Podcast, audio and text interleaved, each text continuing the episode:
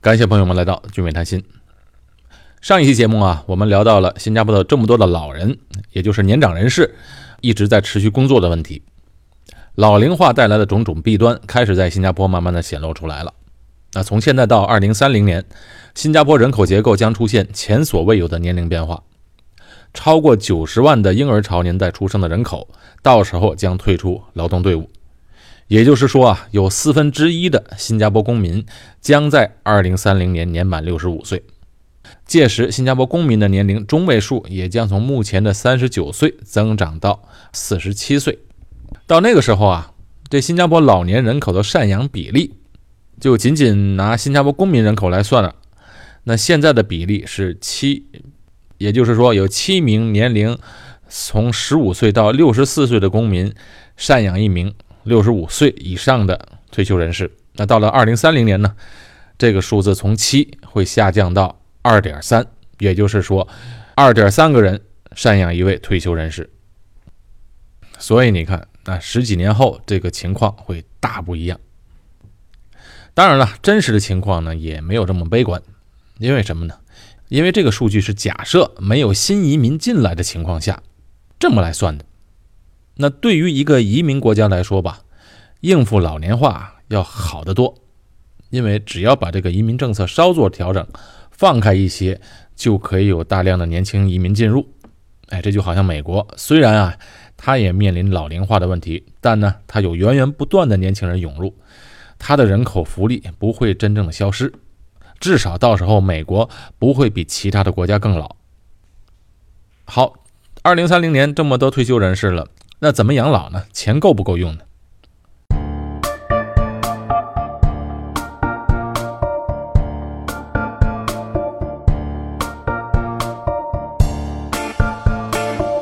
那新加坡的退休制度啊，是建立在新加坡公积金的制度上的。中央公积金制度是一种独具特色的社会保障机制。实际上啊，这公积金制度就是强制性的长期储蓄。那新加坡政府呢，通过这一制度，就有效地调控了这消费基金，也解决了购买住房、医疗和退休后的养老问题。公积金在新加坡一般被简称为 CPF。公积金呢，一共有三个户口，一个是普通户头，一个是医疗户头，另外一个就是退休户头，也叫特别户头。那这个户头每个月交多少钱呢？大家最关心的应该是每个月的工资会有多少被放进这个 CPF 的账户呢？雇员缴交薪水的百分之二十，雇主缴交薪水的百分之十七。你自己的工资有百分之二十存到公积金账户，另外雇主呢再多交百分之十七的工资存到你的公积金户口。那假如一个二十多岁的新加坡公民受雇于某公司，月薪为三千新币的话。那么他这个个人缴交的 CPF 金额呢，就是三千的百分之二十，就等于六百新币。实际上呢，他的个人的工资账户只能拿到两千四百，还剩下两千四百新币。不过呢，雇主同样为他缴交多缴交了百分之十七，也就是大概四百多新币。所以他的实际工资等于是有了三千四百多，但是呢，他拿到手的大概是两千四百多。但是缴交这个公积金呢？永久居民呢会有一个过渡期，也就是他的第一年和第二年的时候缴交的比例不高。他第一年的这个 CPF，雇主只给他缴交百分之四，那雇员他本人呢缴交百分之五。那到了他成为永久居民的第二年，那他的雇主就为他每个月缴交百分之九的公积金，雇员本人呢就要缴交月薪的百分之十五。到了第三年，就和本地人一样了，雇主缴交百分之十七，雇员缴交百分之二十。这公积金的三个户口：普通户口、医疗户口，还有特别户口，也就是退休户头。这普通户头呢，主要是用于日常的需要，比如你买房、投资、教育，哎，都可以用这个账户的钱。那用于买房的时候呢，不仅可以用于支付首付款，也可以用它。来支付每个月的贷款。投资方面呢，这个公积金呢有一个投资计划，可以用这个普通户口里的钱购买这个理财的产品。当然，你最后即使盈利了，也要把这个钱拿回到 CPF 账户，自己是没有办法提现的。CPF 的普通户口呢，你也可以用它来支付这个学费，比如你自己上学的学费，或者你的配偶或者子女的教育支出。那医疗户口呢，主要是用于医疗需要，可以支付医院的病床费啊、门诊费、手术费等等等等。但是它有个上限，每天最多可以支付四百五十新币。其实一般的人，这个医疗户口的钱呢，它一般都是用来买医疗保险。购买保险是最划算的，因为医疗费用啊它是没有上限的，但是医疗保险每年的保费是有限的，所以当你用有限的保险费用来转嫁医疗开销的这个风险，这是最好的选择。因为医疗户口嘛，你遇到个大病的话，这个医疗户口的钱够不够也是两说的，所以说呢，用它来买保险是最好的。医疗户口在公积金里面最高的上限是五万四千五百，你超过这个数字。医疗户口的钱呢，它余额就会自动转到特别户口，以供养老需要。到了六十五岁，医疗保险户口的这五万多块钱就纳入整个新加坡的终身健保计划，基本上医疗方面的开销，那到老了也不用担心了。那我们今天主要想说的这个特别的户口，是主要用于养老需要的。目前 CPF 的一个退休的计划呢，它分为两种。第一个选择呢，就是每月得到的这个退休金比较多，但是遗产部分比较少。另外一种就是每月得到的比较少，但是遗产比较多，这是看个人怎么想了。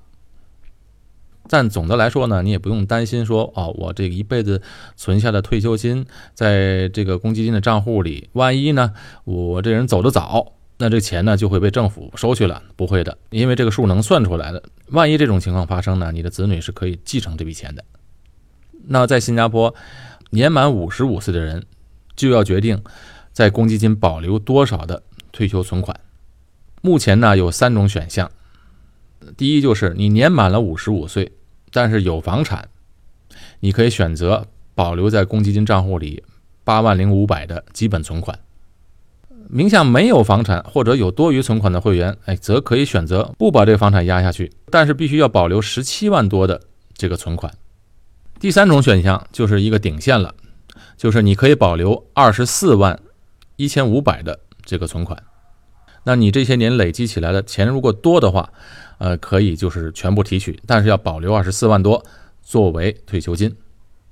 以现在的工资水平，一般上到退休的之后，有一个二十四万的存款是基本上是没有问题的。当然，我们现在所说的二十四万多，它每年都会调高百分之三，因为要抵抗通货膨胀嘛，所以你就可以算到，当你退休的时候，这个价钱肯定就不是二十四万了。那公积金每月可以给多少钱呢？这也是有选择的。好，谈到这个退休金每月能拿到多少钱呢？基本上有两个选择。那如果你的存款达到二十四万多了，你可以选择每月大概拿一千九百二十块，就拿两千块钱来算吧，就是以今天的两千块钱的价值来算，那一些基本的生活开销是没有问题的。但是这两千块钱呢，你是终身不变的，六十五岁拿两千块每月，你到八十五岁每月也拿两千块。但是这里就有个问题，通货膨胀怎么办？所以，他还有一个另外一个计划，就是你每月先拿的少一点，你不要拿两千块，你一开始先拿一千六百多。那一开始虽然他每月的这个退休金领取只有一千六百多，但是他会逐年每年增加百分之二。所以你想，这个时间段要如果放长的话，放到八十岁的话，那你到时每月的退休金肯定要拿的要比较高了。所以现在嘛，人嘛都比较长寿嘛，所以啊，我本人来讲呢，我还是比较倾向于先少拿点儿，然后呢，今后逐年增加。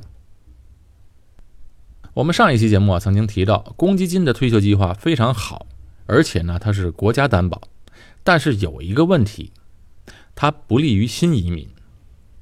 也就是说，一个新移民的话，那很多到新加坡工作的人啊，申请绿卡拿到身份后才能缴交公积金，而且前两年呢，缴交率又比较低。这时候有些人已经是大概三十岁，甚至年纪更大，那这样的话明显就比较吃亏，因为你和本地人相比啊，呃，人家通常在二十三岁左右工作，开始工作就已经缴交公积金的，那他的公司也开始为他缴交，雇主为你缴交的每个月多百分之十七的公积金，日积月累啊，可不是小数目。所以你想新移民的话，晚交十年的公积金，到了五十五岁时，你的退休账户的钱会明显少过本地人，那怎么办呢？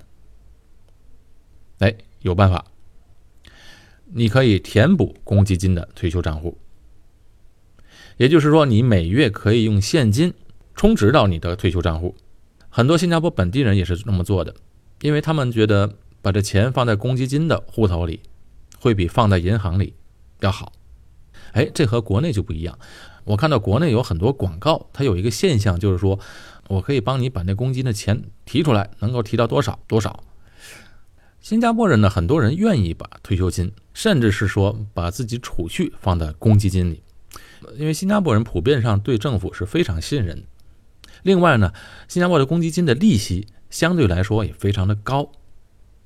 新加坡的退休金账户的利息啊，目前能达到百分之四到五，哎，这可是政府担保的，没有任何风险。百分之五的利息啊，可能很多人觉得不高，但别忘了，你要考虑新币本身的利息。比较利息呢，不能和不同的货币来比较，要以相同的货币来比较。在新加坡呢，新币的币值就比较稳定。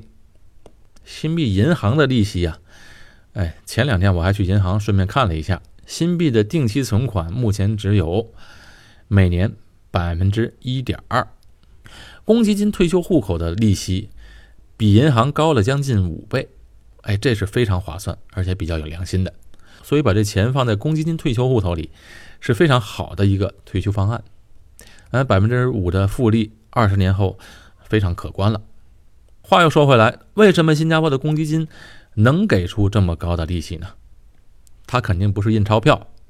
首先呢，新加坡的管理费用就相对来讲比较低，就是新加坡政府的公积金的管理这笔费用，它的 cost 它的费用不高，管理成本小。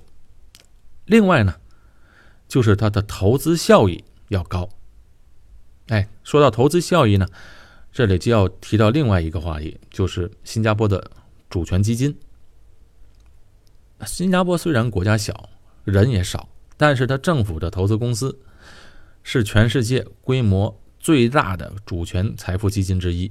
到目前为止啊，新加坡的两个主权基金的规模分别在世界上排名第八和第九。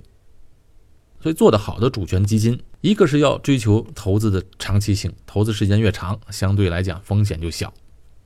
在新加坡缴交公积金的人呢，放到公积金里的钱，五十五岁之前是不能拿出来的。所以拿着这笔钱去投资，它风险相对来讲比较小，而且回报比较高。好，既然公积金退休账户的利息这么好，又没有风险的话，我想给这个账户里啊多充值一些，好不好？多充值一些赚利息可不可以呢？答案是否定的。给退休账户充值的顶线目前是二十五万六千五百，就是说你还没到五十五岁了，你这个退休金账户已经达到二十五万六千五百了，你就不能再充值了。这么高的利息其实也是给人们的一个福利，但是你不能利用它作为一个投资理财的工具，所以呢就设置了一个顶线。把钱放在公积金里面也有一个坏处。而且是显而易见的坏处，那就是放进去就拿不出来了。如果你把钱放在公积金里面，要到五十五岁才能拿出来。当然，你也可以选择不拿，剩下的钱继续留在那里赚利息。但是我说的意思就是说，你既然把这钱放进去，你要到五十五岁才能拿出来，所以你要做好规划哦。给公积金的退休账户充值，必须呢是你不需要的钱，不急着用的钱。那问题来了。那我手里有些钱，但我想自己掌控，不想把它放在公积金里面，或者是说，我想要为退休时啊找到一个方案，而且这个方案是除了公积金之外的一个退休金方案，想要更多的收益，那怎么办呢？哎，还有一种方法，就是要借助于商业保险的这些理财计划来实现这个目标。为了把这个商业保险这一块说得更清楚呢，我就特意和我的搭档这个 Alex 一起。聊一聊这个话题。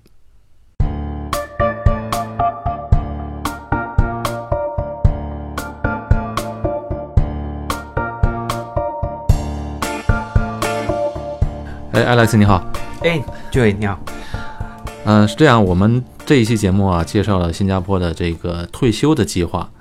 我们都知道，新加坡的退休计划是依靠新加坡的公积金，也就是 CPF。那么，当我们到五十五岁的时候，就可以决定我们选择用哪一个 CPF 的退休计划，而且到时候我们也可以从 CPF 里把钱拿出来一部分。对对对，就是对于我们新移民来讲，大多数新移民往往都是不是说二十多岁就有这边的 PR 的身份，嗯，缴交 CPF 要比本地人要迟大概。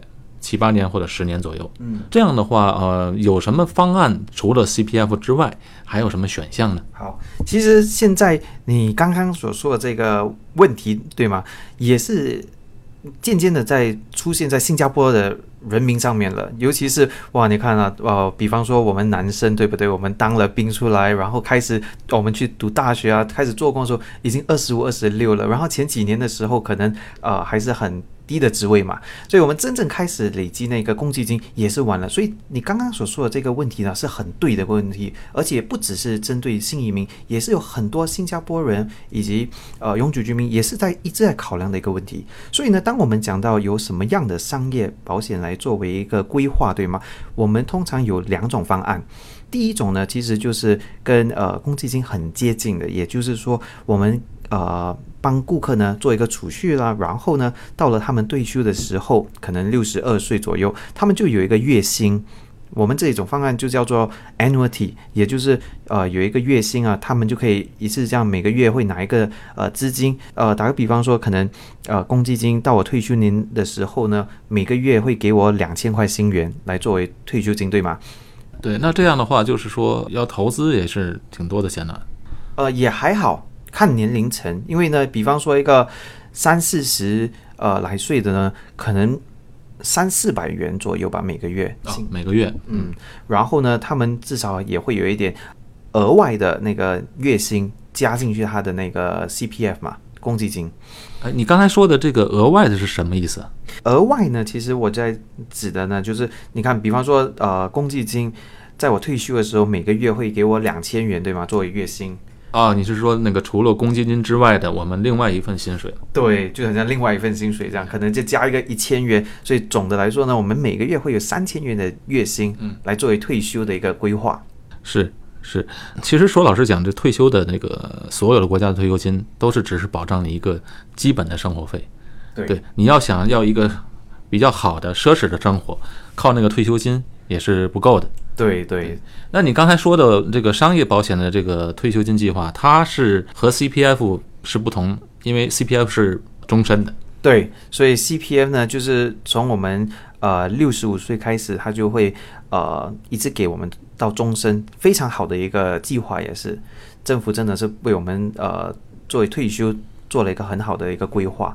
但是商业方面的就没有终身的了。对，就没有终身的，那就可能我们可以选择从六十二岁啊，呃，拿一个十年或者十五年来说，可能就从六十二岁我就呃拿一个月薪到七十七岁这样的一个道理。那你说的另外一个方案是什么方案？除了这个退休金计划？